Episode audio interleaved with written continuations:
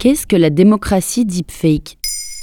Merci d'avoir posé la question. En cette période d'élection présidentielle 2022, nous souhaitons donc maintenant, vous savez, revenir sur des notions complexes ou a priori évidentes de la vie démocratique en France, avec des sujets thématiques pour varier les approches critiques. Et cette période peut aussi être l'occasion d'aller voir comment cela se passe ailleurs.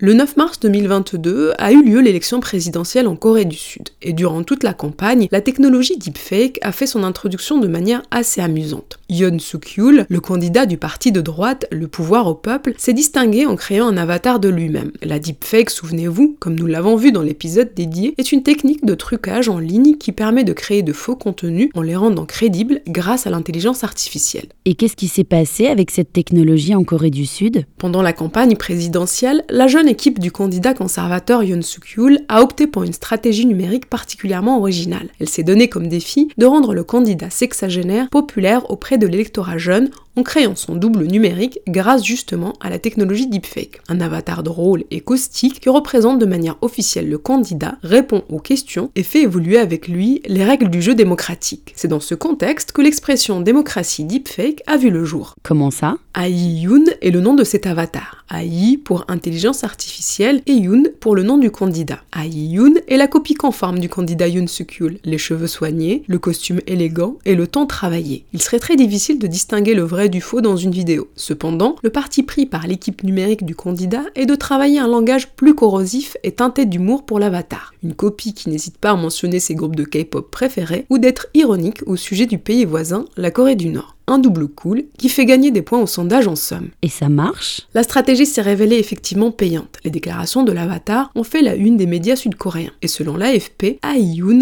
a généré plusieurs millions de vues depuis son lancement le 1er janvier 2022. Une stratégie toutefois critiquée par le camp adverse qui accuse le candidat conservateur d'abaisser le niveau du débat politique.